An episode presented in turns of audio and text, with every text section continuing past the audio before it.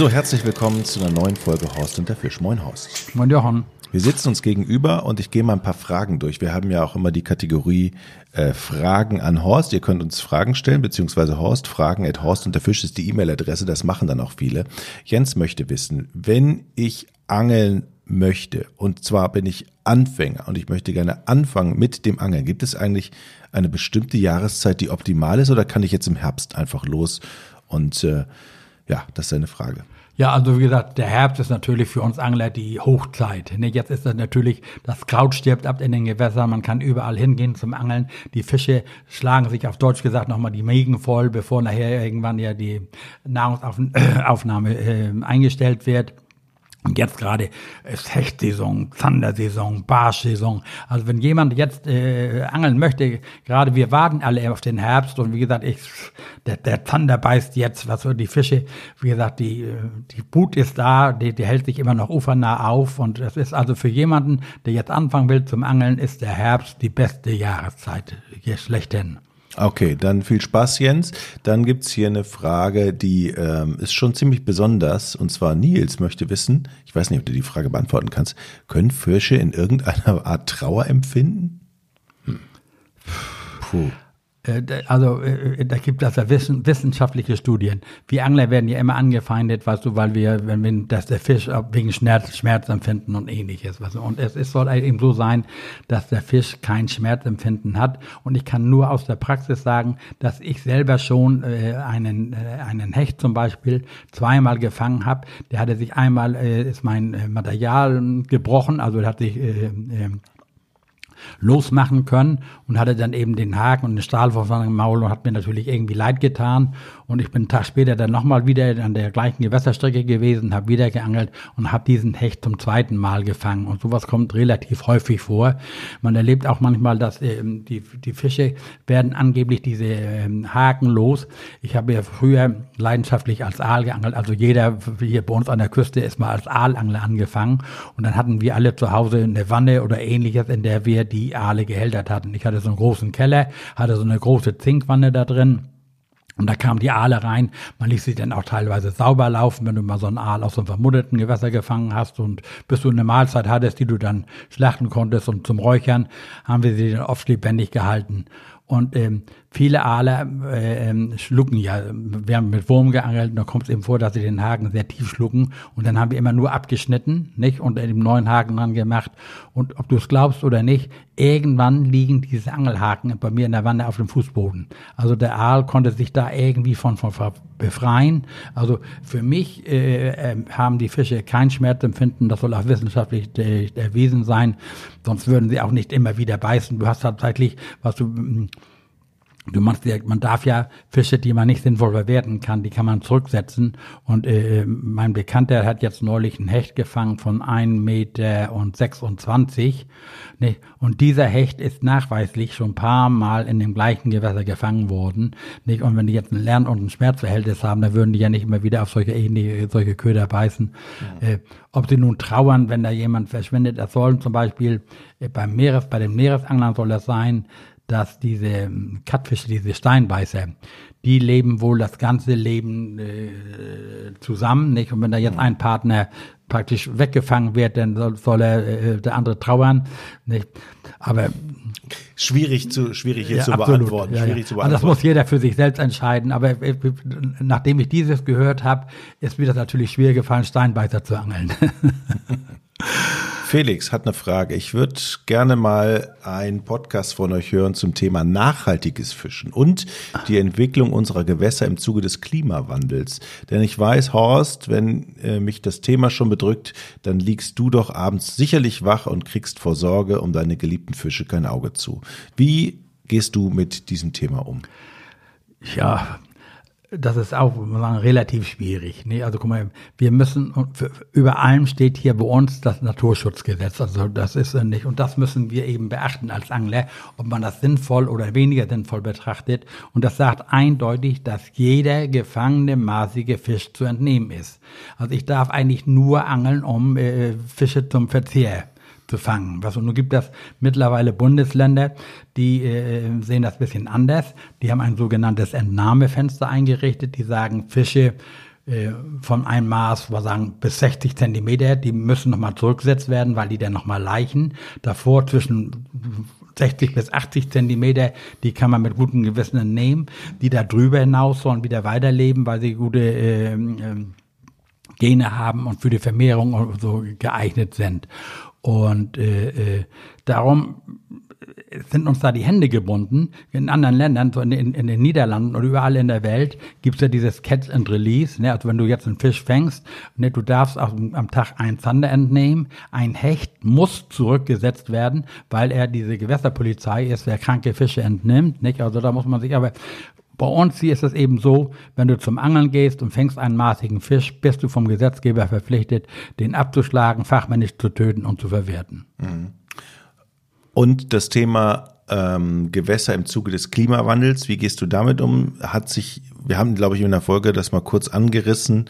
Es ändert sich ja auch ja. viel, es wird wärmer, es hat Einfluss auf die Natur. Absolut, absolut. Wie siehst du das Thema? Ja, das macht mir Sorgen, nicht? Also du siehst ja jetzt gerade, wir hatten in der Oder dieses große Fischsterben jetzt gerade äh, da, davor im, im Botten, ne? die Gewässer, was so die äh, Algenblüte ist jedes Jahr, was so Grünalgen, du hast teilweise kannst du auf die Seen gar nicht rausfahren, weil überall diese Blaualgen sehen ja heißen blaue Algen sehen grün aus. Du hast richtig einen Teppich auf dem Wasser, nicht? Also das macht mir richtig Sorgen, nicht? Und die Erwärmung des Gewässers, wir haben letztes Jahr so ein jetzt in diesem Jahr einen ganz heißen Sommer gehabt. Die Flüsse sind zum Teil ausgetrocknet, hatten zu wenig Wasser, zu wenig Sauerstoff in den Gewässern. Die Gewässer sind verbaut. Also da wünsche ich mir, dass wir tatsächlich, was so wie es der Gesetzgeber erfordert, die Gewässer durchgängig sind, dass die ganzen Staustufen und ähnliches abgebaut werden, dass die Fische wieder hindernisfrei die Flüsse aufsteigen können. Wenn man das erreichen würde, ich kann mich erinnern noch, als bei uns die Auen noch nicht begradigt waren und durch die Landschaft meandert sind, das waren traumhafte Gebiete. Du hattest auch diese Verkrautung nicht. Guck mal, heute müssen die Gewässer teilweise zweimal im Jahr gemäht werden und freigemäht werden von dem Kraut. Und das ist auch irgendwo was, weil die, die Flüsse sind ja so schnellgängig. Wir hatten dieses Jahr so einen heißen Sommer, dass die Schleusen gar nicht aufgegangen sind, dass dieses Kraut explodiert, wird dann gemäht, nicht? Und der Nachteil ist aber, was du, das schwimmt irgendwo weg weil wenig Wasser drin ist, schwimmt das nicht gleich raus, setzt sich irgendwo fest und wächst weiter. Nicht, das ist also, das ist also, das macht mir echt Sorgen. Fabian, ähm, ich, plant eine Reise nach Südnorwegen um Hydra herum. Welche Tipps in Bezug auf Tackle, Kleidung und Zielfisch hast du? Ja, Hitra nennt man ja das Mallorca des deutschen Anglers. Da sind ja unheimlich viele äh, deutsche Angler. Das ist ja ein Revier, das man noch relativ äh, leicht erreichen kann. Das heißt, man braucht hat ungefähr eine Autofahrt von Oslo nochmal von zwölf Stunden und ist dann eigentlich in einem Traumrevier. Auf Hitra kann man alle Fische, die man sich in Norwegen wünscht. Man fangt mittlerweile ist auch der Heilbuttbestand sehr stabil da. Und äh, also man muss immer, für Norwegen braucht man eigentlich immer zwei zwei äh, Ausrüstungen. Also einmal eine stabile Bootsausrüstung, ich sage immer so 20, 30 äh, bis 50 Lips, also eine relativ kurze Route, so 2,10 Meter bis 2,30 Meter, nicht, mit einer stabilen Multirolle, mit der ich in großen Tiefen auf äh, große Fische fangen kann. Und dann empfehle ich immer eine, äh, es kann von mir aus eine Zanderroute oder ähnliches sein, zum Pollackfischen, zum Werfen, eine etwas leichtere Route mit einer Stationärrolle, denn der Zielfisch und der Brotfisch, auch jetzt so gerade in Mittel- und Westnorwegen, ist der Pollack, der sich wunderbar mit der Spinnrute ähm, fangen lässt. Ne, also man braucht eine stabile Bootsroute. Und man darf nie vergessen, man ist Norden. Also ich empfehle immer einen Floater, warme Unterwäsche, ausziehen kann man immer. Man darf auf keinen Fall auch sich blenden lassen und meint, man hätte hier so schönes Wetter und fährt oben nach Nordnorwegen. Also regenfeste, stabile, warme Kleidung ist ein absolutes Muss. Schwimmweste ist meistens an Bord dabei, sollte man, muss man auch umlegen und äh, mit einer vernünftigen, stabilen Bootsaus Bootroute und einer etwas leichteren Stationärrolle, Multirolle ist man bestens bedient. Zum Thema Kleidung gab es ja auch noch eine Frage von Tom, der sagte, was für eine Kleidung muss ich mir eigentlich anschaffen, wenn ich hier äh, in Deutschland an die Gewässer gehe? Gibt es da irgendwelche Tipps von dir? Nein, also wichtig sind erstmal Gummistiefel, die sollte jeder Angler haben und dann eben praktische Kleidung. Man kann, äh, man kann mit seiner Jeans losgehen oder ähnliches. Also man sollte immer Regenzeug dabei haben, zumindest hier oben bei uns in Norddeutschland. Man braucht es nicht immer jeden Tag, aber sonst gibt es da keine, keine Vorschriften. Man kann leicht bekleidet oder ähnlich gehen. Also wie gesagt, das A und O sind eben Gummistiefel und stabile äh, Bekleidung. Mhm. Aber im Winter äh, dann natürlich muss man gucken, dass man auch warm gehalten wird. Ja, also wie gesagt, diese Zwiebelmuster, nicht? Also ja. ich habe, guck mal, wir haben ja heute das Glück, Jochen, wir haben ja diese Multifunktionsunterwäsche, nicht? Und äh, also da braucht heute keiner mehr frieren, nicht? Also wichtig ist, ich sage immer die Zwiebelmuster, ich ziehe dann immer mal eine dünne Unterhose, eine längere rüber und dann eine Hose darüber und dann von aus eben, dass der Wind nicht durchpusten kann und dann ist man da top ausgerüstet. Nicht? Also ich kann mich, ich habe in meinem Leben, also so gefroren, Jochen, wie beim Angeln. Du machst dir keinen Begriff. Ich habe in meinem Ruderboot gelegen und mich unter die Ruderducht gekrochen und immer sehnsuchtsvoll nach dem Osten geguckt und gehofft, ob irgendwo der Tag wiederkommt, weil wir eben diese Bekleidung nicht hatten. Guck mal, ich bin noch mit so einem alten Wachgänger und mit Wachszeug bin ich zum Angeln gegangen und heute, also für auch relativ schmales Geld, also für wenig kriegt man vernünftige Funktionsunterwäsche und auf alle Fälle, wenn man am Wasser friert, hat man was falsch gemacht, dann bringt das Angeln auch keinen Spaß. Aber wenn du sagst, sogar im Boot angeln, zum Thema Sicherheit, ist es eigentlich dann immer sinnvoll, zu zweit zu gehen oder kann man auch alleine? Naja, kommt immer drauf an, was so wie groß und wie tief die Gewässer sind. Ne, hier bei uns in, in, Norddeutschland sind die Gewässer relativ flach und äh, da bin ich schon immer alleine gewesen in meinem Bruderboot, weißt du, und wir hatten eben noch kein, keine Hilfsmittel oder ähnliches, weißt du. Heute hat ja jeder Schwimmweste und die, die, sind ja mittlerweile so leicht, die merkst du ja gar nicht, ne? Diese Kragenwesten, wenn man Hast du eine? Ich habe eine, ja ich, trage sie aber ungern, aber ich habe immer eine um, weil wir haben ja auch eine Vorbildsfunktion, wenn wir irgendwie was machen. Und aber die Dinge merkst du gar nicht, ne, wenn du die dran hast. Aber was mit der neuen Technik, also ich war jetzt gerade in Norwegen, Schwimmweste, GoPro, äh, äh, äh, Mikro, Nee, ich lief da rum, weißt du, wie in so einem Punching-Bär. Du bist dann echt schon eingeengt, weißt du, wenn du das alles mit hast, weißt du, du siehst ja heute haben die ja schon Helmkamera mhm. und alles.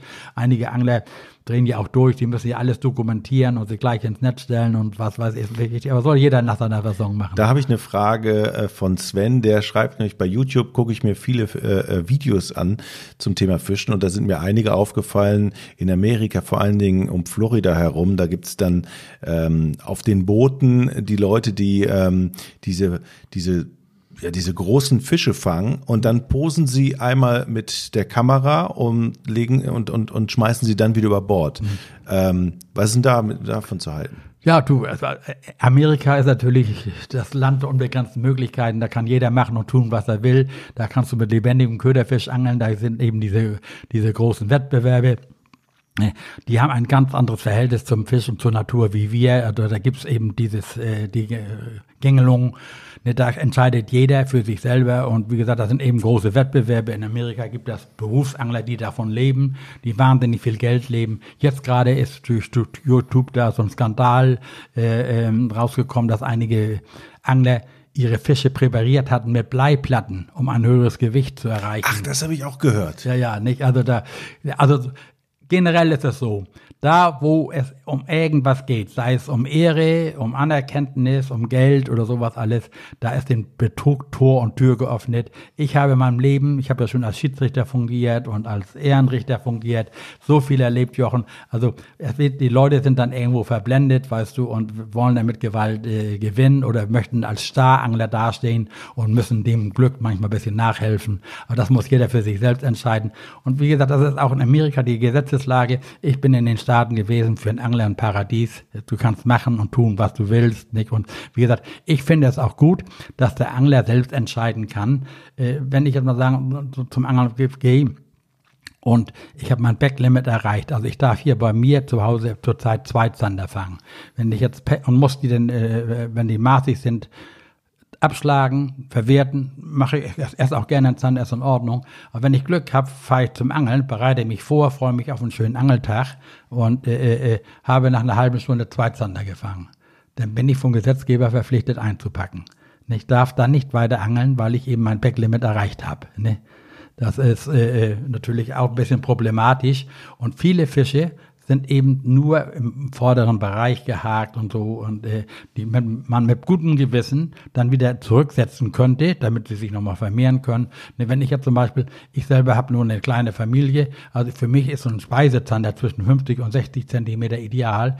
Ein 80er ist für mich schon von der Verwertung her du, ein bisschen problematisch. Du weißt ne? ja, wo du dein Verschluss hast.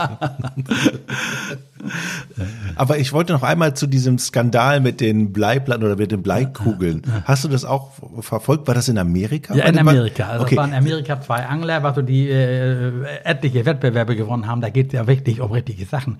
Mittlerweile ja auch bei uns, Jochen, bei uns läuft zurzeit ein Wettbewerb. Da ist der erste Pro-Preis äh, ein Boot im Werte von 80.000 Euro, total aufgerüstet, was weiß ich, was allem, weißt du.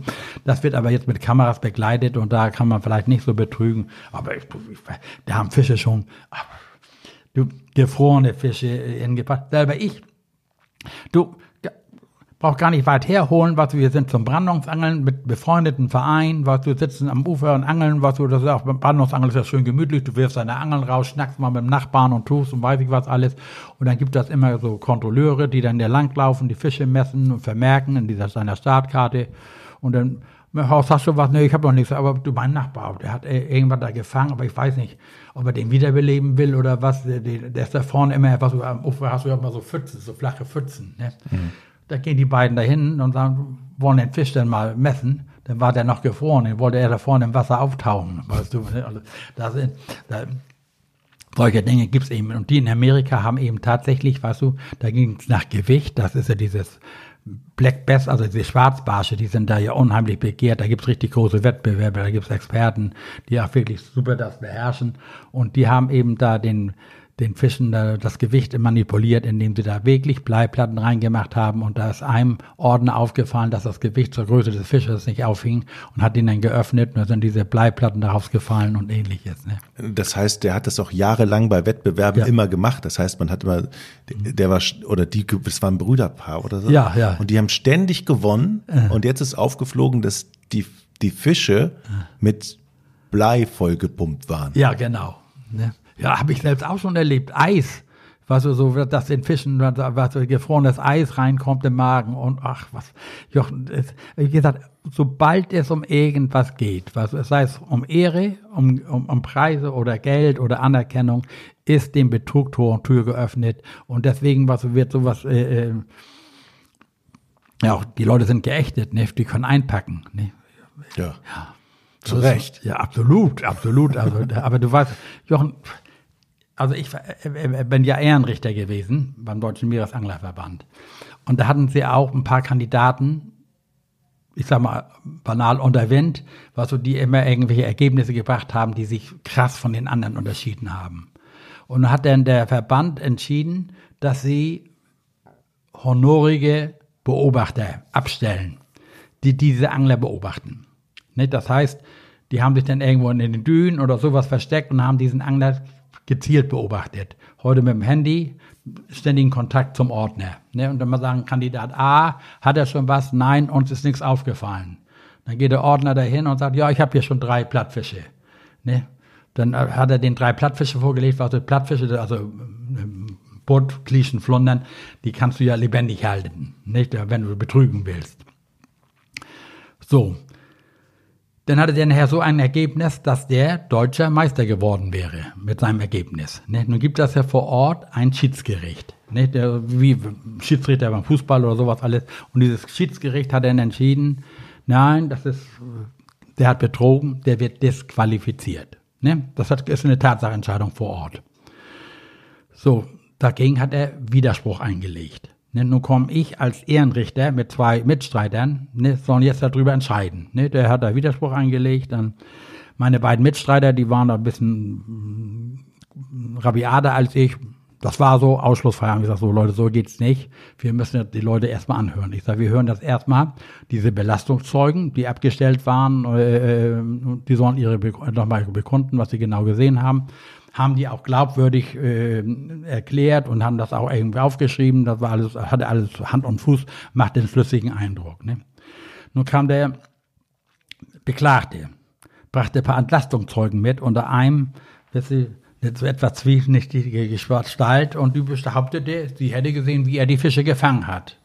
Dann habe ich erstmal gefragt, wo er seinen Angelplatz hatte.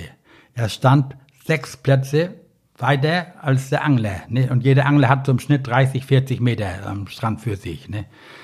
Dann musst du ja die ganze Zeit hinter dem gestanden hat, dann hast du, du darfst aber deinen Angelplatz nicht verlassen. Ne? Du musst, die Angeln müssen vom Gesetz ja beobachtet werden, kann ja immer irgendwas sein.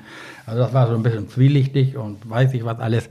Na, dann haben wir das debattiert und alles. Und dann habe ich gesagt, pass auf, wir bestätigen das Urteil des Schiedsgerichts vor Ort. Ne? Also das ist uns eindeutig, wir beurteilen. Ne? Dann ist der anschließend nochmal zum ordentlichen Gericht gegangen. Hat eine ordentliche Gerichtsverhandlung gegeben vom Amtsgericht.